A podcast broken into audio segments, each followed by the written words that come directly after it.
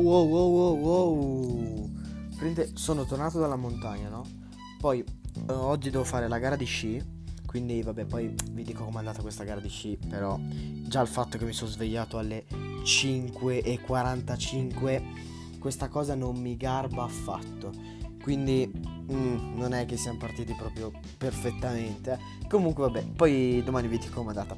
Um, sono stato in montagna No, io, raga, ho preso una scammata della Madonna in montagna, ma vi giuro, cioè proprio, proprio, un headshot in faccia, cioè un 200 proprio ver... cioè ho preso proprio il cazzo in bocca, ma, ma vi giuro, cioè, io vado lì, no, al ristorante, no?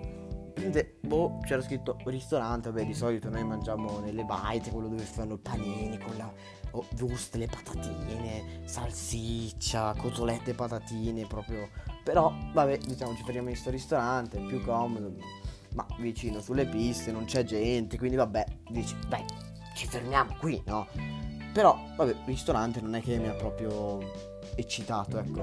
Però, vabbè, mi fermo, guardo il menù, hamburger con contorno, e poi c'era scritto in basso, contorno poteva essere verdure Uh, tipo polenta, però vabbè che cazzo prende l'hamburger con la polenta, cioè io boh, e poi c'era anche patatine fritte, no?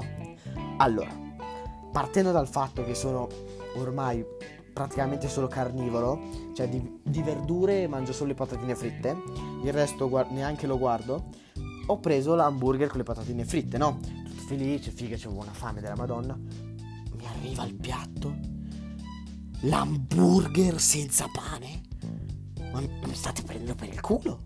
L'hamburger senza pane? Ma che cazzo è sta roba?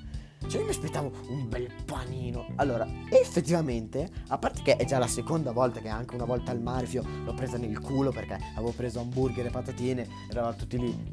In due, io e un mio amico l'abbiamo preso. Sia hamburger, uh, avevamo un botto di fame, no? Quindi vabbè, prendo l'hamburger e patatine perché ha il pane, quindi mi nutre il pane, no? Niente, anche, anche quella volta lì non ci avevamo portato il pane. Vabbè, niente.